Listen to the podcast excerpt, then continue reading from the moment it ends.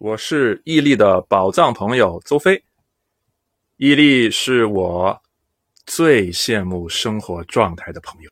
哎呦，这话说的 我有点汗颜的。有什么汗颜的？实事求是嘛。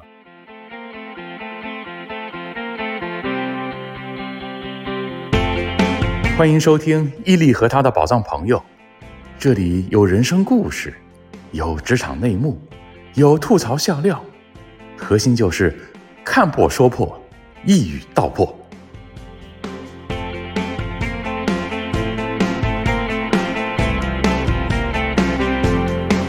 Привет, мой друг. Как дела? 여러분 안녕하세요. 추비입니다. 덕분에 잘 지내고 있습니다. 大家好，我是许一力。刚才是我和今天的嘉宾邹飞在用外语交谈，我说的是俄语， 他说的是韩语。你说的是什么呀？哎呀，那你说的是什么呀？所以这两个人，一个讲俄语，一个讲韩语，弄了半天牛头不对马嘴啊。其实我说的是：“你好，我的朋友，最近过得怎么样呀，那我觉得我还算是答上了。我说的是大家好，我是邹飞，托各位的福，最近过得不错。？”请您放心，今天的节目仍然是用中文普通话进行，嗯，没问题。很难比较一个人的俄语水平和另一个人的韩语水平。不过我还是很有把握的说，邹飞的韩语肯定比我的俄语要好。人家学的地方不一样，是中国首屈一指的高等学府北京大学，我是在一个二流大学的三流专业。俄语我毕业以后就没有再怎么用了，而邹飞呢，还曾经去韩国留学深造。对，深造完了，还在韩国公司工作一段时间，呃，有时候还出差还得去。在韩国公司工作，会韩语是不是一个很大的优势应该说是巨大的优势吧，我觉得啊？啊，尤其在韩国公司，就好像你如果在一个英美公司会英语，这个也也也不算个啥。嗯，但应该说，在英美公司不会英语会成为一个巨大的障碍。呃，根据我在日系企业工作朋友的介绍，会日语也是一个巨大的优势。内部的核心的圈子你可以进去。你至少能听懂老板们都在做什么，他们在讨论什么，他们关心什么，你可能比其他人更容易的了解一些。邹飞，你在韩国留学是读的哪个学校啊？呃，我在韩国呢有两段，因为大学期间交换，我们是呃去的叫清溪大学，是一个私立的学校啊，风景非常优美，很多韩剧都在那儿拍。然后我后面毕业以后去的是当时还叫国立汉城大学，后来在我留学期间呢，这个汉城就改名了嘛，叫国立首尔大学。你一提到汉城改名首尔呢，我就大致可以猜出来那个年份。嗯，所以应该也是韩流文化在中国开始蓬勃兴起的那个时代。对，非常蓬勃的时候，对，应该是我毕业是零二年，啊，所以我在韩国待到了零四年底，就是我研究生的阶段。那你在韩国公司工作的时候是在哪个部门呢？在唯一待过的一家航空公司叫 LG 化学嘛，那、呃、这个公司我在它的所谓的中国的投资公司，嗯这个公司的人力资源部下面的我们叫培训，啊，我在 HR team 培训 part，哦，我知道，因为我也看韩剧啊，他们一个听江毅，哎啊，就是组长。对，他是把这个英文用韩语的声音翻译出来叫 team team team 长，这其实是 team 的长长啊，对，实际上是做培训，员工培训。是用韩语做还是英语做还是汉语做？这个有意思了，就是绝大部分百分之九十九肯定是汉语，对吧？因为这员工是中国人，我也用汉语讲，但偶尔可能有情况，比如说请个韩国人过来讲，或者领导要开个场，那肯定有翻译嘛，帮忙翻译一下啊。当然还有的情况呢，这对我个人而言很艰难的啊。我记得他们的那个研修院做得非常棒，叫巫山研究院，整个 LG 都在那。我参加了一个大概三天的两夜的一个培训师的培训。二十多人的教室里就我一个中国人，老师也不会当我当中人，汪汪讲讲，我一个人在那儿，三天，全韩语就交流，然后学习，是是是，也还是虽然是学过，但是还是有挑战的啊。韩国人的英语水平怎么样？韩国人的英语水平啊，如果从语法表达来说，很有可能平均水平比中国可能不低，甚至还高。因为我那个年代韩国人考托业非常流行，只有拿到这个托业对吧？这个成绩才能进到好的大公司。但是有一个很难的，因为他们的母语的表达里有一些发音，呃，反过来应该说英语的发音，在他母语的表达里没有的。这个我从早年的外贸公司的工作经验已经得到了痛苦的教训。比如，他们永远说不出 fax，只能说 pax。对，f 和 p 这个发音，它这个就完全是对一般人来说很难啊。在一家欧洲的跨国公司工作时候，曾经去韩国出差，嗯哼，有一个当地的韩国人事经理啊，跟我合作很多次，嗯素未谋面。嗯那我之前觉得，就像你说的，他的邮件写的非常好，但是跟他一聊，发现啊，英文实在说不起来。我是一个很能适应各种口音英文的人，我在印度跟别人都沟通的很好，但是在韩国，我跟这位李先生就沟通不了。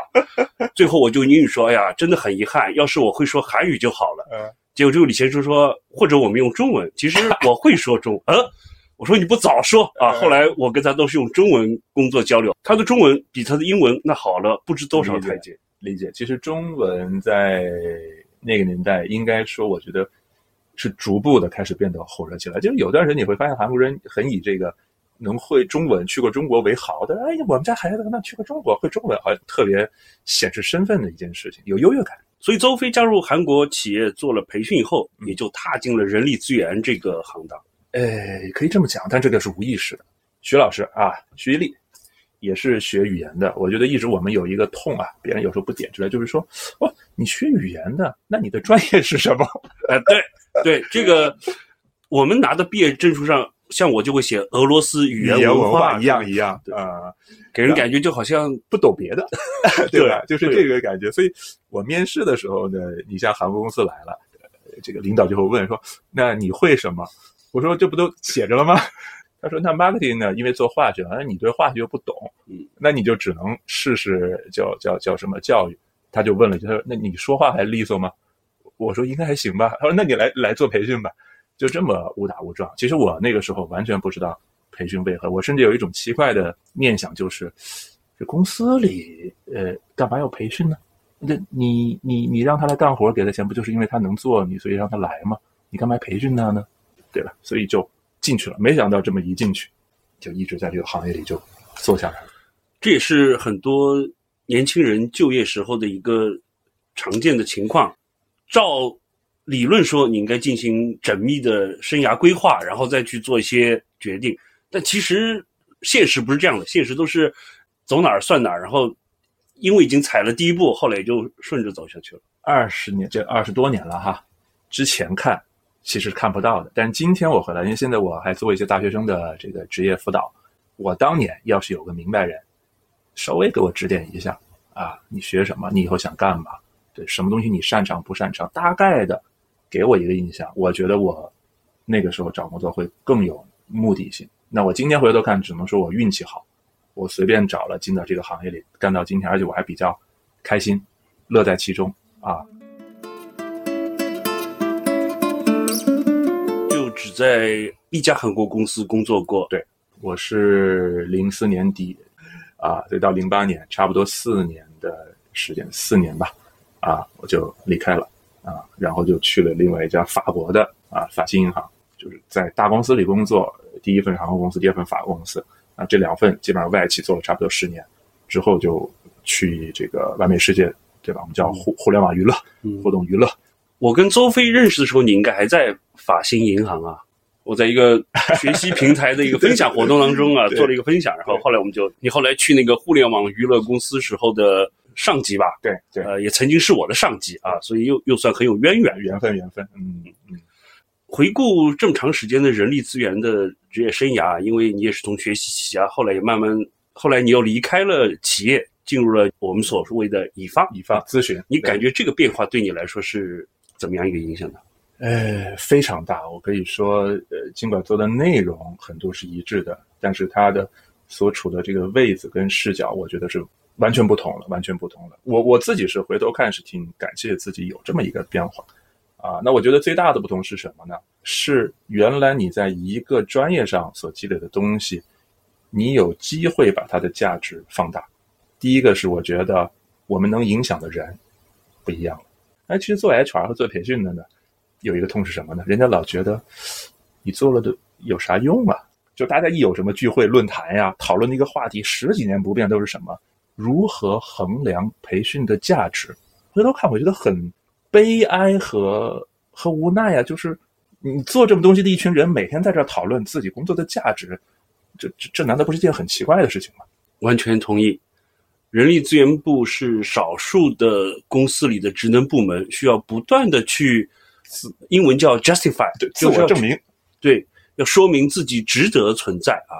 老有人要炸掉他、解散 他或者什么，对吧？啊，哪怕是三大支持部门当中最明显的财务和 IT，都有很强大的发言权，但是好像所有人都觉得人我还能不懂吗？对于是，所有人都觉得我可以对人力资源指指点点，对。这个呢，我相信只要是在这个行业做过一定年份，都会有这种感受，就是你的意见不被认为是很专业的或者权威的。是的，所以这是我们当时的一个痛，就是过程自我证明不是为了自我证明，是为了自我说服，那就更可怕了。自我证明说我相信，我现在需要你们相信，你们明白。自我说服是我自己都不是很确定我有没有价值，那我还得为了生存去向别人证明我在这很有的这个。这种状态，我觉得就会比较痛苦。证明价值也好，发挥价值也好，远不如出来以后你更明确，因为你知道，那这个时候你的价值是不会被人质疑的，因为有客户来买单，那就证明你是有价值的。所以这个是我觉得很大的一个，对我的来说一个转变，就是我的价值能够被彰显出来，直接打到那个客户那里，他也认。还有一个就是人群明显的扩大，原来我只能服务一个公司，对吗？那今天我服务的人是无限的。啊，我一年讲课的、听课的量，对吧？能够受到我的思想和我的这个内容影响的人，可能是成千上万。我觉得是非常有成就感。所以我一直觉得，企业培训我们不只是为这个企业，如果再没有价值，我是为社会培养了一些人才。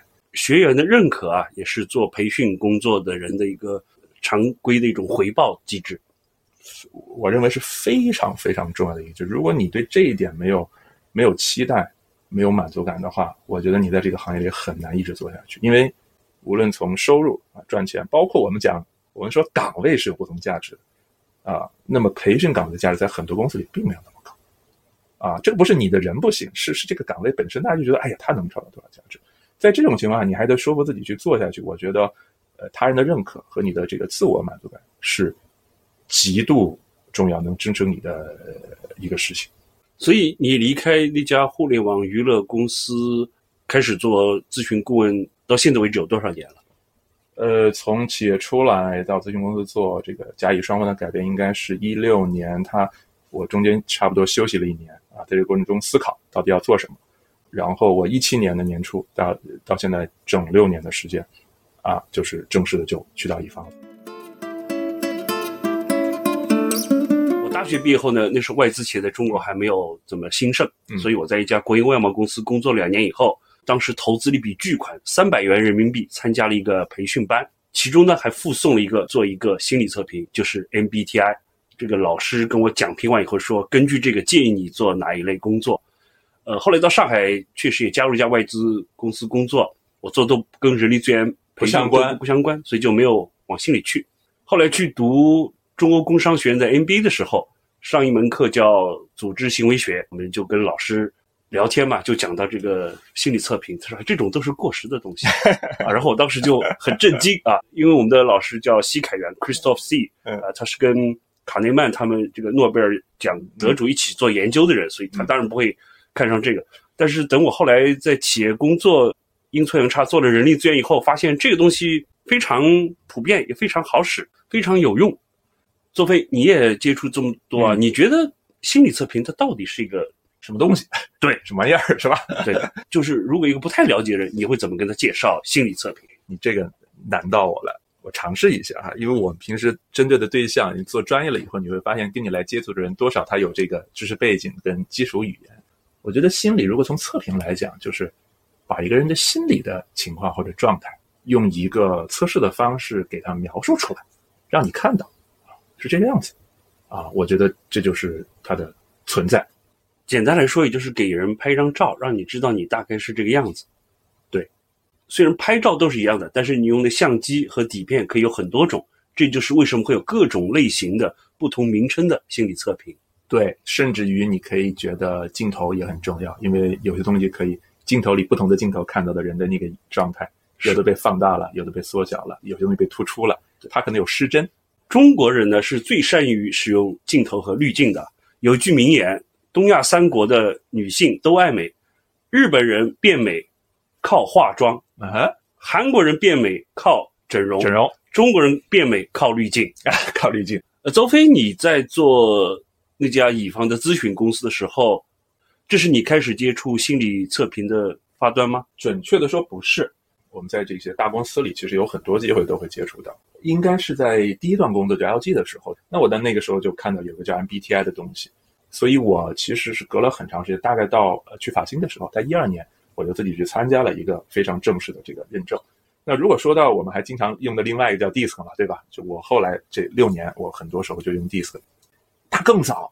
这个工具啊，你后来发现哦，原来市面上好多各种好玩的测评啊，对吧？什么颜色的呀，对吧？什么动物的呀，其实都跟它是差不多。我们叫做是同源理论衍生出来的各种产品，只不过我那个时候我的感觉是，嗨，这这这不就是贴标签嘛，对吧？把人画个三六九，然后不拉不拉，就是没有很在意。那没想到最后变成这么长时间是我的工作中间一个很重要的一个部分啊！那当时没想到。嗯这是无心插柳柳成荫了。你觉得 MBTI 或者说所有的心理测评是不是是会随着时间而发生变化？我第一次就是去上海之前，我做 MBTI 的时候是做出来是 ESTJ，很多年以后我当中的两个换了，变成了 N 和 F。如果按照 MBTI 或者叫荣格的观点，他会认为，就说白了就是性格不变的啊，你生下来就是这样。但是你这不是测了有变化吗？要么你当时测的不是准不准，不是你真实的你自己；要么还有一种就是说，人到了这个后期，人的中年往后，或者是包括生活经历一些变故、大的变化，对吧？对你产生 巨大的影响。当我特别想去上海发展、去外资企业的时候，我们那时候没有接触过心理测评，所以当我们拿到一张考卷的时候，我们的想法这是场考试，就是你期望当中的应然的一个行为，而不是真实的行为。就是我们讲叫社会赞许性，当然，周飞最近几年更熟悉的测评工具应该是 DISC 啊。对，用的更多吧。这个职业关系现在老老讲，啊，那我印象很深，DISC 其实和 NBA 天不同是，它提供了人在冲突或者压力模式下，它也可能会发生一个变化。对，也许是更加适应了今天我们的人们，今天我们在职场中的人，很多时候就是有不同的角色和要求，要从小白走到经理，走到总监，我们就不得不做出那样的行为反应，以至于到后头自己都不知道哪个是自己最正常和自然的反应了。你对这个盖洛普的优势识别有了解吗？呃，不算太了解，我还是原来因为在甲方工作的原因，我就作为一个备选的方案，我自己去做过。啊、我应该是在一三年还是一六年，反正做过两次哈。我们就一般叫统计三十四个里最高的五个嘛，大部分变化了，有一个没变，学习。就前五个词里，一三年有学习，一六年还有学习。我说，哎呀，那看来我这辈子是跟学习发展这个事情是分不开了啊，给自己一个暗示。有一次我遇到一个不是人力资源行业的一个人，就说：“你们这心理测评跟算命有什么差别呀、呃，如果有人这么挑战你，你会怎么回答？呀，我我就好笑的，或者说我会先猜他的风格再回答 啊。但总体来，我会觉得是我们叫科学算命。你你有你的科学，我有我的科学。我们就回到刚才说，照相有不同的镜头，我们各自用不同的方法角度，或者能够自圆其说、能自洽的理论去解释人的反应，对吧？那只要这个解释你喜欢，不是这个这个解释的方法，你觉得对你来说说得通，我觉得就 OK。所以我不介意一个人有多种算命，对你今天算了这个 MBTI，明天算了 D 了，后天再去街头找个算命先生算算，我也是支持的。星座啊、血型啊，我都支持。其实类似的质疑也经常遇到啊。相隔几年以后，我的应对方法不一样的。嗯以前呢，我会说：“哎，我现在就给你做一个，嗯我来解读一下，你看准不准。”嗯说用手相或者星座给你算命的人呢，他其实都是行为科学家，嗯，他已经观察你很多，他得出了很多比较可靠结论，然后他假装通过手相或者星座来告诉你，嗯你就会觉得非常非常准。是所以心理测评也是一样，我可以让你做个 MBTI，但是其实在整个互动过程中，我对你有了非常深刻了解，我从 MBTI 当中，我可以给你讲出很多让这个人非常幸福。这是可能十年前我的方法。最近两年呢，我们也学了佛了，就心态变得非常平和，嗯就与人为善，对吧？对不要多废话。如果有人说你们这个心理测评跟这个算命有什么区别啊？我说你跟大傻瓜有多少区别，我们就有多少区别。很直率啊。其实，在整个人才管理的循环里，都会用到这些工具啊、嗯就所谓的选、用、预、留四个步骤里比。如说预这个肯定毫无疑问，就是我们做在培训训当中对，就是毫无疑问可以用的嘛。我发现心理测评工具在培训中还有一个作用，就是它可以让一个课显得比较生动。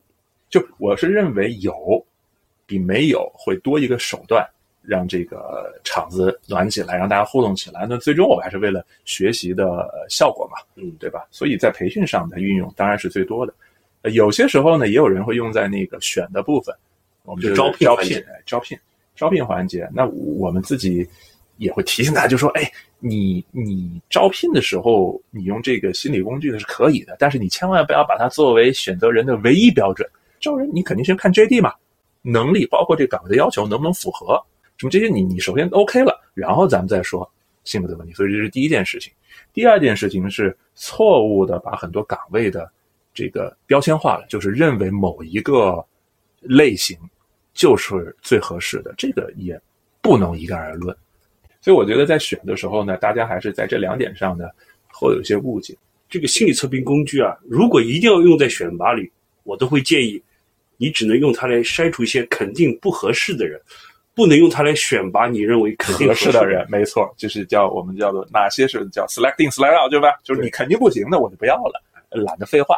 职位越来越高，心理测评工具的有效性会越来越低，甚至没有。因为职位越高，它的成功要素就变得非常的独特。复杂，两百个操作工手，它可能成功要素是有高度的同质性的。是的，但一旦到了首席财务官这个层面，可能每个人都是一个独特成功路径，你就很难去总结出一套放之四海皆准的标准，然后再把它去套到一个心理测评工具。没错。所以我更建议是，你选的时候不要太在意这个风格的东西，做个参考。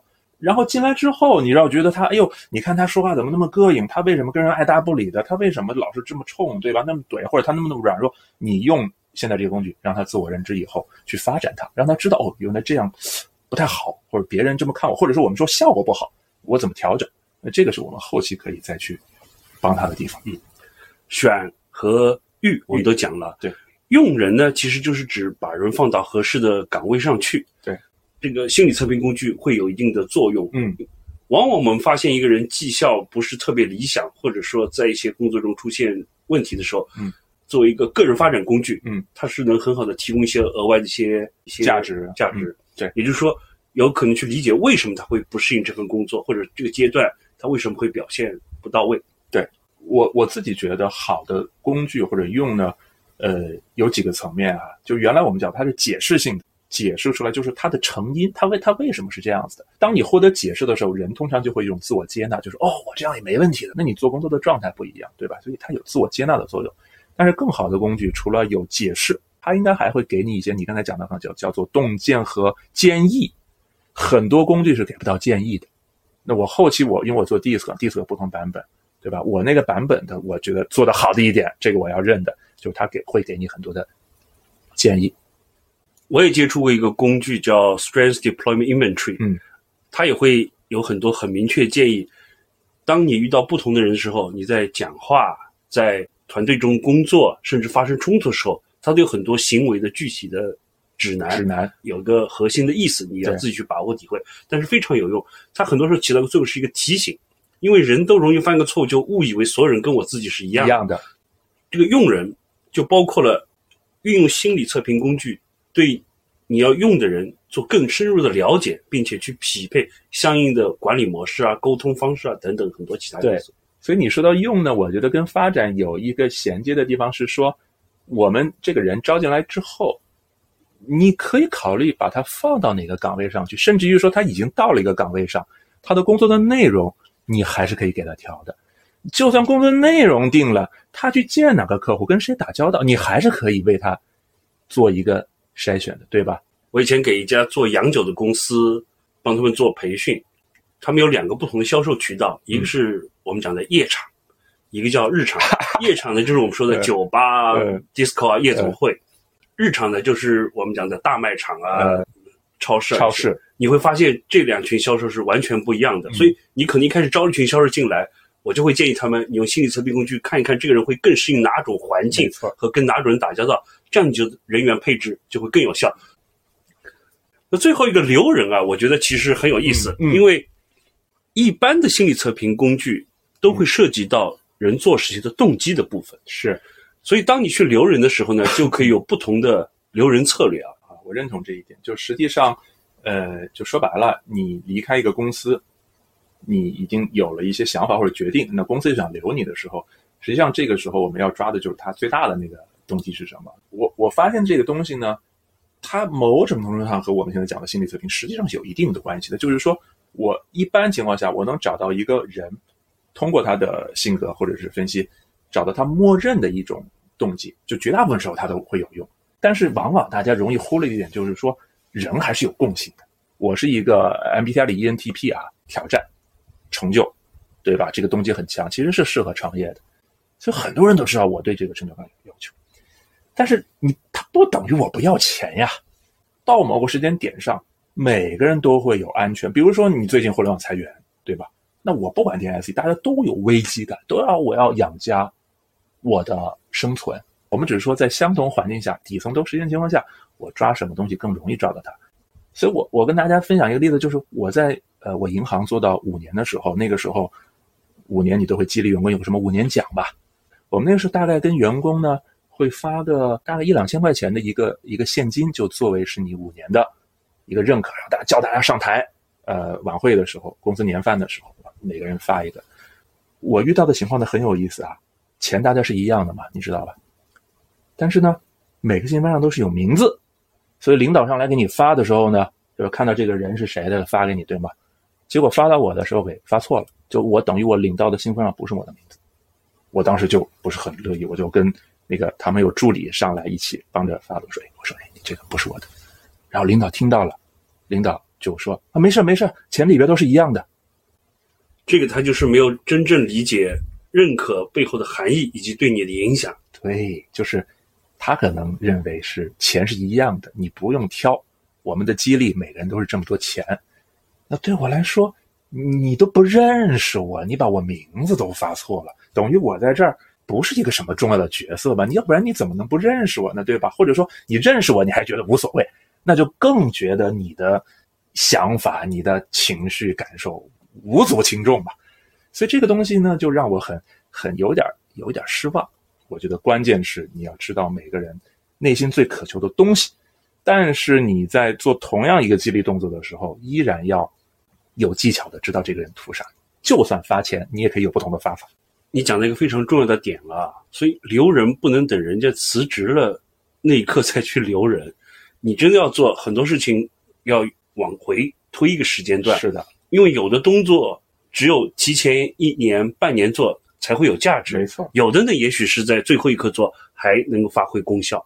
认知的基础就是你要对员工的动力以及心理的状态有所了解。非常，我非常认同这一点。你绝对不是到了最后那一刻再说，哎，我来看看你是 DIC，我来想个辙，怎么换个话术，怎么弄个东西把你留住。你是在日常的积累，你你就已经能观察到这个人。就我经常问自己一个问题嘛，我不要说留人，他怎么干了五年还不走呢？哎，现在这样的情况越来越多了。我就想，不是对吧？我不要说他为什么会走，我说他为什么现在不走？你不走就是你的很多动机。我们每个人一定要假设别人和我可能会很不一样，所以不要假设我喜欢的东西别人也喜欢，假设我不喜欢的东西别人一定不喜欢。没错，没错。所以我们以前不是讲说说叫己己所不欲，勿施于人嘛？呃，那我们今天其实可以讲，就是己所不欲未必是别人不欲的。你有时候你己所不欲，你施给人，人家也许很开心的。对方所欲的去给他，这一定是最有效的。没错，没错。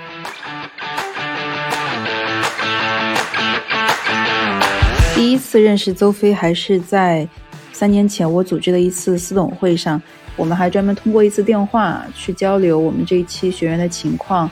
当时其实给我的印象就是非常专业跟高效。线下的那个私等会也果不其然，他仅仅花了半天吧，就把 DISC 和舞弊的内容结合到一起，认识自己、认识他人跟认识团队一个很好的一个工具。嗯，就大家特别认可，后面也开启了我们长达三年的一个合作。然后印象最深刻的，其实还是就在去年，他在台上有一次就会把他团队的故事，然后自己的故事去融合进他的课程里边，然后这种真实感跟他平时专业的形象其实还是蛮有反差感的。我是特别震惊，他有一次讲着讲着就眼泪就掉下来，然后当时我们学员也特别震惊，其实也是这种真实也打动了蛮多学员的。我们说打造高绩效第一团队这个工作坊的价值，提供了一个语言跟方法，让大家都能够在同一水平上去认识一个事情，然后同时它构建了一个很好的场域，让大家都把各自的真实想法说出来，甚至是这种冲突给暴露出来，让大家都能够看到，也因为被看见了，所以就就很容易被理解。我觉得这是一个支持人非常好的方式，支持团队非常好的方式。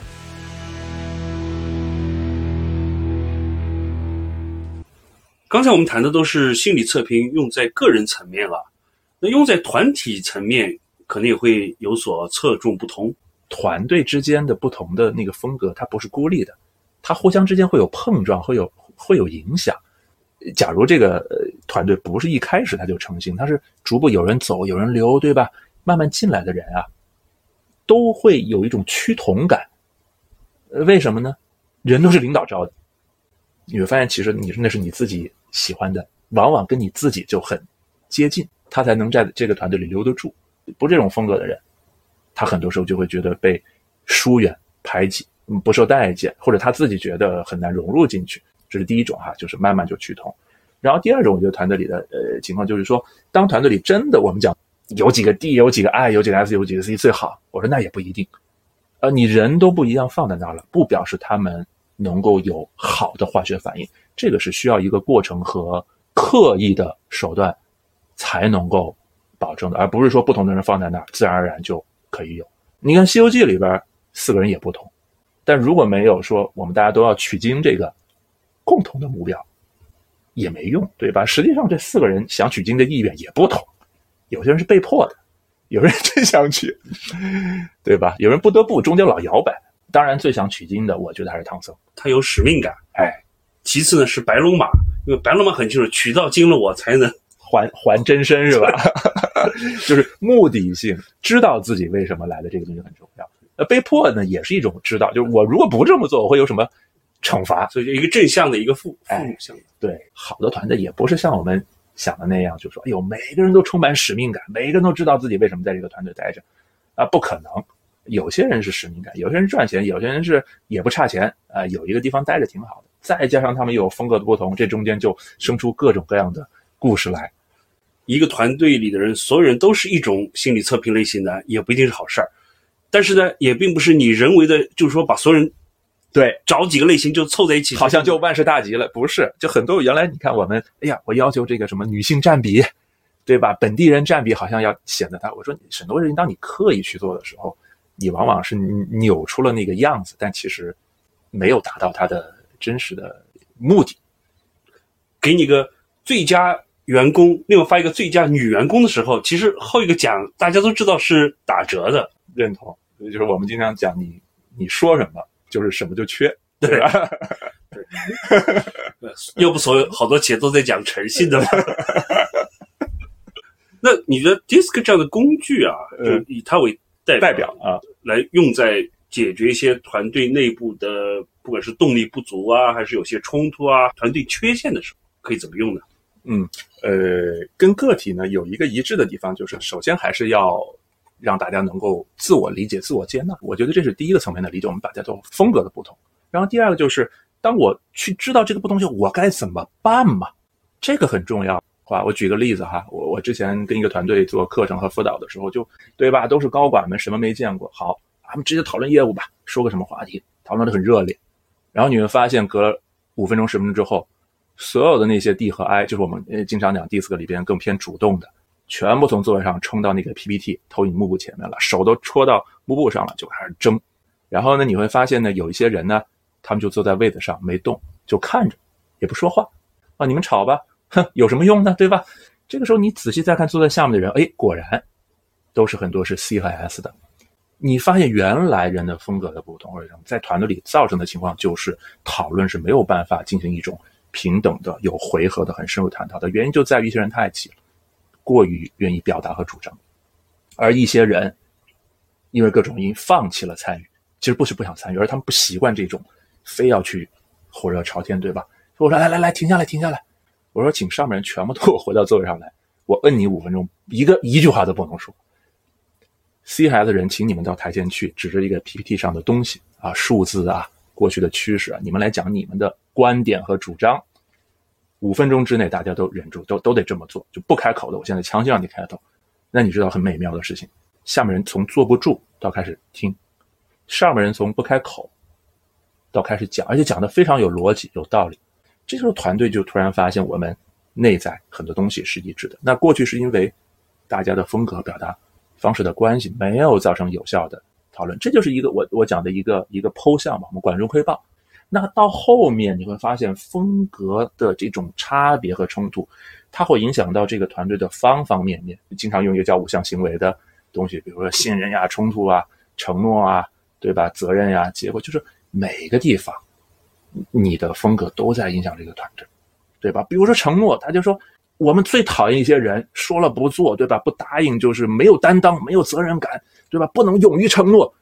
你知不知道，在团队里有些人是不能轻易承诺的，但不表示他们没有担当、承诺感。他们恰恰是因为过于在意担当和承诺感。简单说，我没想清楚的事情，我做不了的事情，我现在有八十分的把握，但是我都不能答应的事情，我不能当着大家面说没问题，我来，其实是会给人造成误解。而且也错失很多机会，这就是这个事情不会让他做，而且大家觉得这个人没有担当感，对吧？那我们要说的是，哎，你能不能跟大家讲，你哪里有把握？你觉得没把握的地方，那一点缺的是什么？什么情况下你愿意接这个活？那你发现这样的方式，他可能就更多的愿意担当起来。很多的冲突或者无效、没有秩序，是因为风格带来的啊。所以你再去解决的时候，任何一个环节，你都要敏感的看到大家风格的不同。很多时候我们在做事情，但是是缺乏一种反省、反思的精神的，有意识的反省，有意识的反省。所以你刚才的那个五分钟练习，就是强迫所有人被迫要看自己，这个是非常重要的第一步。因为所有人如果有了自知之明呢，才是一个行为改变或者说进步的一个基石吧。对他要体验到他的行为改变之后，哪怕是被迫的改变之后的效果。他才更愿意相信这么做是有价值的。那大家在认知这个原因时候，肯定会产生很多的分歧。那这个时候，你觉得有没有什么办法可以去让他们进行一场更好的讨论呢？有的，就我现在做的很多的工作，也恰恰是在做这件事情。我把它叫叫烧开水嘛，就是说我能帮团队的事情，我觉得烧开水是把氛围搞热乎了，对吧？大家的情感链接，嗯，弄得比较舒服了。这个时候我们才能解决问题，解决问题就就是下饺子。我们先说烧开水啊，嗯，什么样情况下团队会气氛不够好？有可能是新团队，大家还不太熟，对；也有可能是老团队也会 太熟了，对，所以反而历史矛盾积怨都搁在那儿，对，抹不开。就最最核心的是就没有对话，大家能互相的有回合的互动，去表达观点，去主张，去聆听，然后在这过程里。我们的主张和观点慢慢会看到更多的全局，看到更多水面下的东西，看到我们之前没有共同看到的东西。这些东西是有价值的，哪怕它是一个问题啊，没有回答，这个问题可能就问得很好，对吗？所以我我们要塑造的一个氛围，让团队能够进入到这样的状态，我把它叫烧开水。不管是婚姻里的夫妻啊，还是团队里成员，如果还肯吵架。哎，多少都说明大家还是比较关心共同的这个利益的。没错，没错，那就是夫妻之间可能冷战的时间长，不不不是一个好事情。相反，天天吵的，你发现他一直吵五十年。对对对，很多人的父母也都是这么过来的。没错，没错，没错，是的。下饺子是怎么讲的？下饺子，但就是个比喻了。下饺子实际上是要解决一个问题，就公司里有很多悬而未决的议题，议题就是待决定的东西。实际上，在一个团队里是没有决定下来的，你会带着一种不确定感去工作，你不知道这样做是不是公司要走的方向，影响团队。那我们要做的角度就是把它主动干脆把它说清楚了。尽管我知道，尤其像我们现在创业，很多时候很多东西它就是模糊的，你没有办法永远让它清楚。但是你应该进入一种不断清楚之后又模糊，再不断澄清的这种阶段。而不是说看起来从头到尾都是不清楚的，对吧？那这个就主角，主角的就是把这些问题有决定、有共识的决定。所以我们就说的是，你水不开，你怎么去去共识呢？啊，所以前面上上水，后面再来把大家的共识弄到一起，它就这么一个步骤。这是我现在做的。你这个协助团队提高效能的模式啊，就像你说的，非常接地气。不同的客户，他的。团队也会处于不同的阶段和面临不同问题，有的人也许更多需要烧水，有的人需要煮饺子，也有的人两样都需要，但是他跟你的合作模式肯定会不一样啊。因为我以前在企业里其实类似工作都在做，当然我发现作为一个内部的人力资源呢，你有很多的障碍，因为有时候你自己也是问题的一方，甚至是问题本身，对吧？所以你不具备一个中立客观。被信任的立场，这时候一个外部过有它的好处，就是说，哎，我什么都不知道，我就来开放式的聆听。有的时候我会提醒我自己，其实只是因为我自己的身份的不同，我我的这个顾问的身份本身就给了我一个便利的条件，让我们看起来是比较的中立啊，或者说不预设立场的。有的时候真的是 CEO。呃，或者团队 leader 来找我，我说那你想好了啊，咱们这么做是有风险。他说什么风险？我说风险就是有可能所有的人都会在指责你，你最后发现是你你是最需要改的那一个。我提前把这个话要跟他打好招呼。他说啊，那没问题，他开放度很高。如果他说哎呦，邹老师有这样的风险，那咱们还是想想吧。那我觉得他可能就还没准备好，时机不对。客户会在什么样的情况下开始找你解决团队的问题？我认为其实还是有些契机的。你像比如说一个新团队刚刚建立的时候。呃，通常都是烧开水的问题。那大家又不熟，那我觉得帮大家烧烧开水，了解一下不同的风格呀、个人的过去啊、历史啊、背景啊、价值观呀、动机呀，对吧？咱们弄熟了，哎，能够对话了就可以了。这个跟我在企业里的经历也比较像。很多时候经历一次组织机构的变革以后，新的部门、新的团队成立，哎，我不管是什么心理测评工具啊，你去帮他们做一个团建活动啊。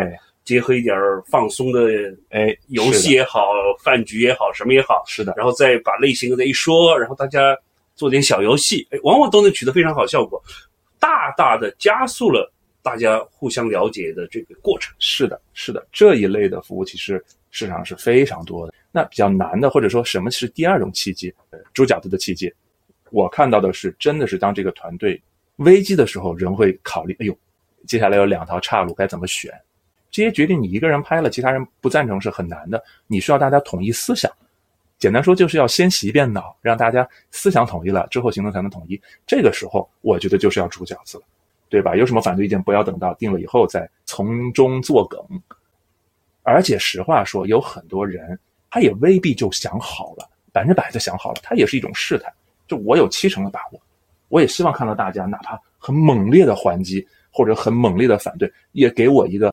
感知就是哦，原来我现在这个东西还需要时机，还得再等，或者再换个方式。我记得你以前在一次分享当中说过一句话，一个一个企业领导应该怎么做决定，叫听多数人意见，跟少数人商量，自己做决定。对对，也不一定是我原创，但是这句话我经常在讲。如果是短期内可以验证，而且代价不大的，那我觉得你没有必要一定要搞这么多人一起来煮个饺子，开个会。但是如果你是涉及到，比如说你要签个合同，这个东西你你你出了你就很难反悔的这种，对吧？涉及到团队推什么产品不推什么产品，这些都是很大的决定，那你可能就需要这么煮个饺子，大家在一起来去商量。周飞，你现在也跟很多创业公司打交道，是？哎呦，这个就挺有意思的。这个某种程度上还是拜徐老师的这个介绍哈，跟我还有关系。对对对，还真是。最早实际上是疫情期间，就是我做的东西，我做的工作本身就是这些。呃，用到什么场合，给谁用会最有效，对吧？我后来觉得创业公司可能会是更更适合先去推的一波，是因为传统公司里边，我们大家知道最高的还是叫职业经理人，CEO 也是打工的，那董事会才是最后这个这个大家有真实利益但是在创业公司你会发现，他们是一群人，所以他们会更有意愿、热情去解决他们真正的问题。而在一个传统公司里，很多时候大家，呃，比如说有任期，对吧？就这个东西我解决不了，我甩给我下一任嘛，是吧？这保证在我这不出问题就好了。而且他有自己的个人的这个英文叫 agenda 嘛，对吧？personal agenda，哎个人议程在哎，个人议程在里边，但是团队里就会猜嘛，啊，我们叫揣测上意，这个就实际上是一种耗费，就实际上它的能量没有用在去服务外部的客户上，它不是我们最乐意看到的。那在团创业团队身上，我有非常大的机会，可以不用考虑这些问题，直接我们就来，所以他们相对这些年轻人会很开放，就曾老师没事。我们做做，对吧？是我的问题，我我改，我调整，对吧？你也不用担心对团队有什么样的什么冲击啊、影响，没问题，我们都该该调调，该变变。那么在这个过程下，我看到有一些我们叫做创业营啊、呃合伙人营啊、辅导营啊，就我们叫创投机构的投后的服务呀，这些机构，我认为是推广我的服务和理念的非常好的一个一个合作伙伴和渠道啊。今年进入到第三年，就有很多正式的合作。过去是零零散散的，有一搭没一搭，有些创业公司。啊，那我后来做完以后回回头看，我认为效果是非常好的。我最近服务的一个是这个这个呃科沃斯的呃蒲公英加速器，然后他们有句话很吸引我，叫做“我们是一群在外界看起来的异类，但是在同在一起会是同类的人”。啊，而这个同类，我认为又和我现在服务的理念契合，所以呢，我们就会更有效率，把我们的能量、把我们的价值去扩散开来。客户的这个需求，他需要解决问题，跟你能提供的服务是高度契合啊。它里边，因为你知道很多我们叫商业服务、企业服务，它有一个急急迫度的问题。这些情况，我认为在企业里边，它出现的时候，他来找我是最最容易的。但是在创业公司，你知道，天天都有问题，每天都在解决不同的问题，大家也不忌讳这么说。我是在二零一九年认识周飞的，而且呢，非常幸运，在过去四年跟周飞合作过两次。一次呢是帮助我在公司跟另外一家公司合并后，建立两个合并团队之间的信任；另外一次呢是在我在 BAT 当中其中一家公司担任 BU HR leader 的时候，帮助高管们学会站在彼此更高的格局去理解对方，帮助对方，并更好的建立 One Team 的精神。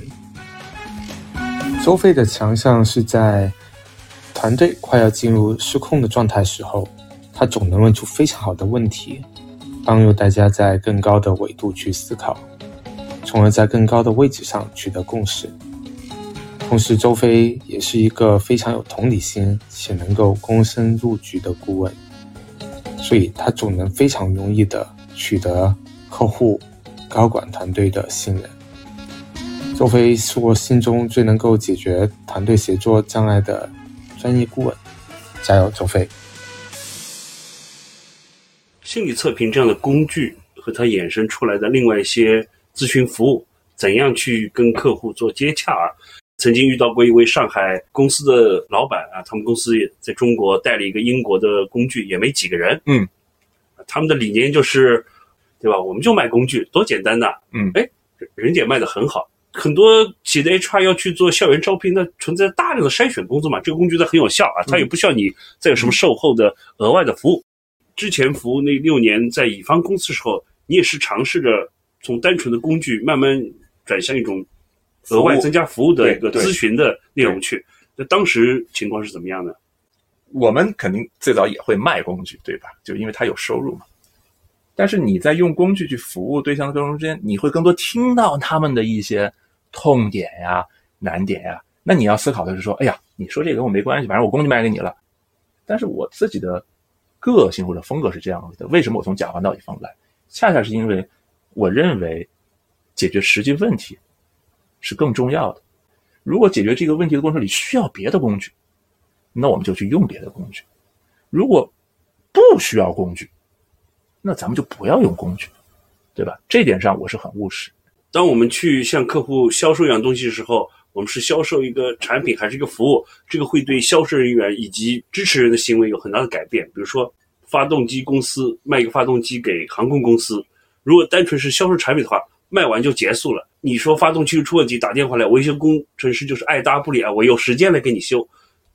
但是后来变成卖服务是什么呢？发动机基本就是成本给你，主要赚钱就是赚你坏了以后我给你修。这时候维修工程师就行为非常积极了，时不时就打电话：“你们这儿出什么情况了吗？要我们来看看吗？”那当然最厉害的，现在已经发展什么是卖结果，发动机就免费给你了，你装上运行，每正常运行一小时收费。这时候你发现维修工程师的行为完全改变了，他就主动跑到航空公司跟人家一一起工作，甚至有时就直接接管了整个维修的业务啊。当然，人力资源服务不一定能完全类比啊，但是我觉得卖工具时候，我们就像卖发动机，工具卖完了，你用的好不好都跟我没关系。我们如果是尝试去做一些咨询服务呢，这个工具最后要去帮你解决问题才行。那当然，你的思想已经进入到前一步了，就是说，如果我能帮你修好，还需不需要这个工具都是问题。可能在未来，人力资源要发展到卖结果。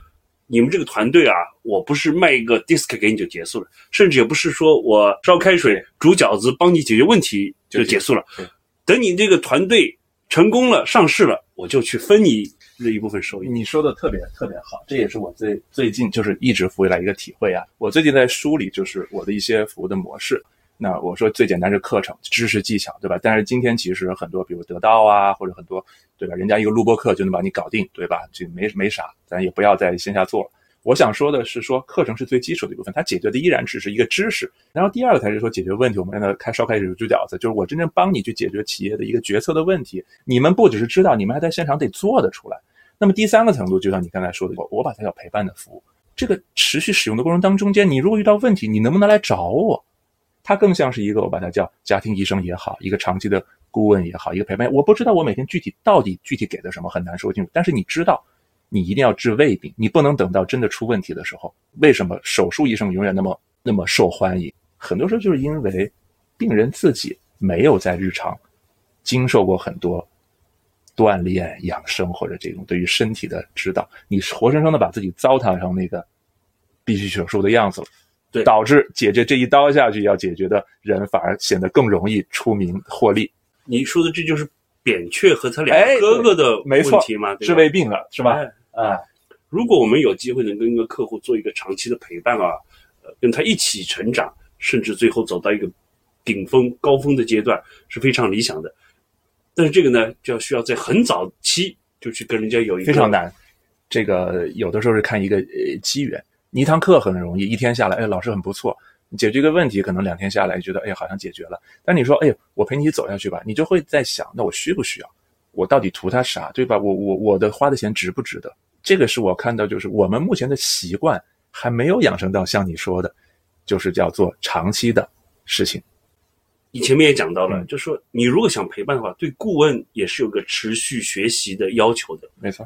并不是你所有的问题你都能解决，那这里又分两种，一种是说，哎，我自己去学习体会以后，我还能帮你解决，因为我有个优势是我对你的成长历程很了解。对，另外有一种是可能已经超出你能力的上限，或者说已经不在你的兴趣范围内。虽然我很认可你，但是你要做事情实在跟我的现有的知识结构差距太大。团队是很一个很有意思的东西，嗯，大家因为各种目的凑到一起，我们会有一段旅程一起走。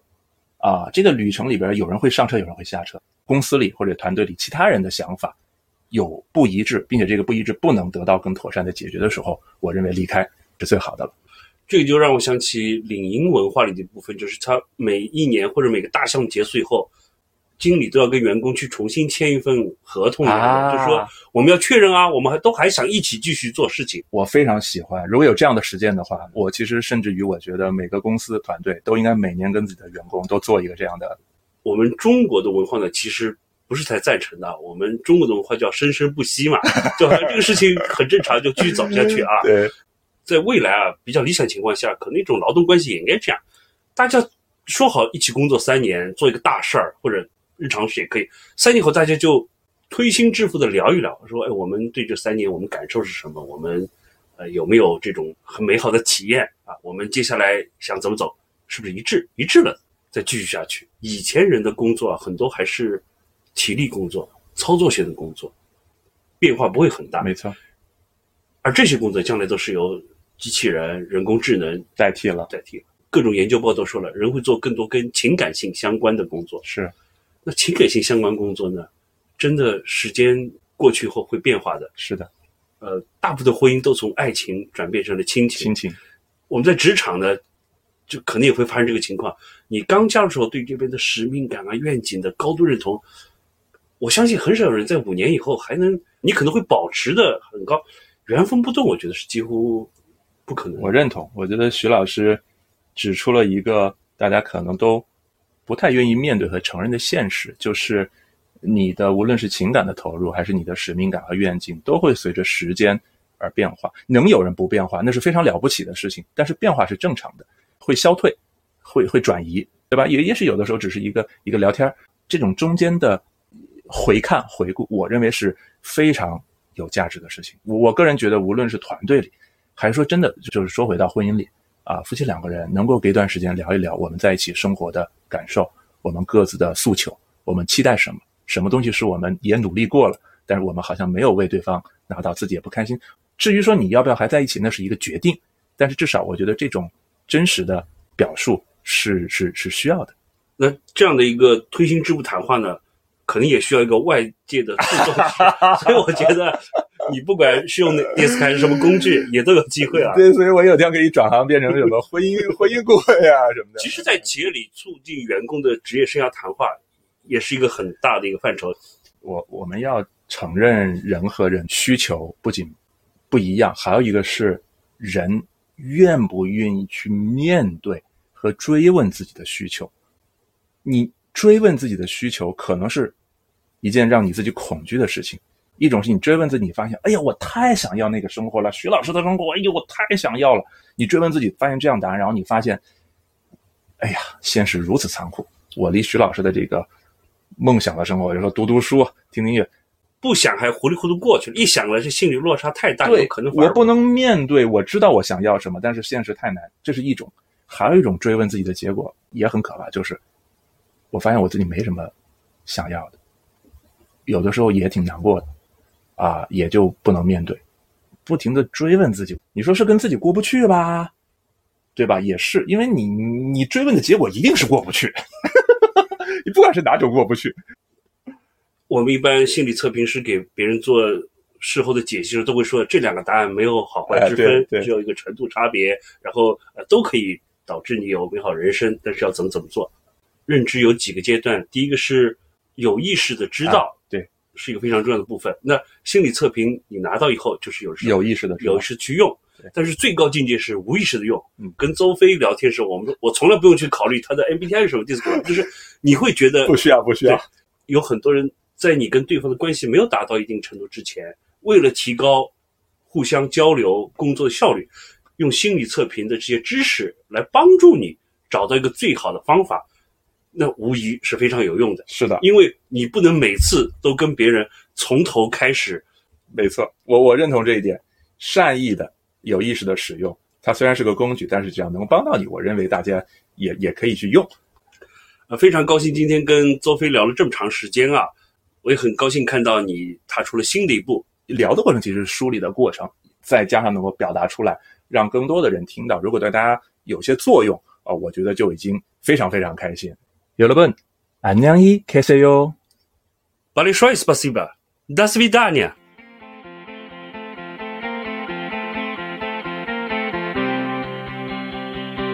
伊利和他的宝藏朋友由我徐一力剪辑制作，感谢本期嘉宾邹飞，片头播音 Misha。侬来搞啥白眼睛？弄了像真的样。谢谢收听。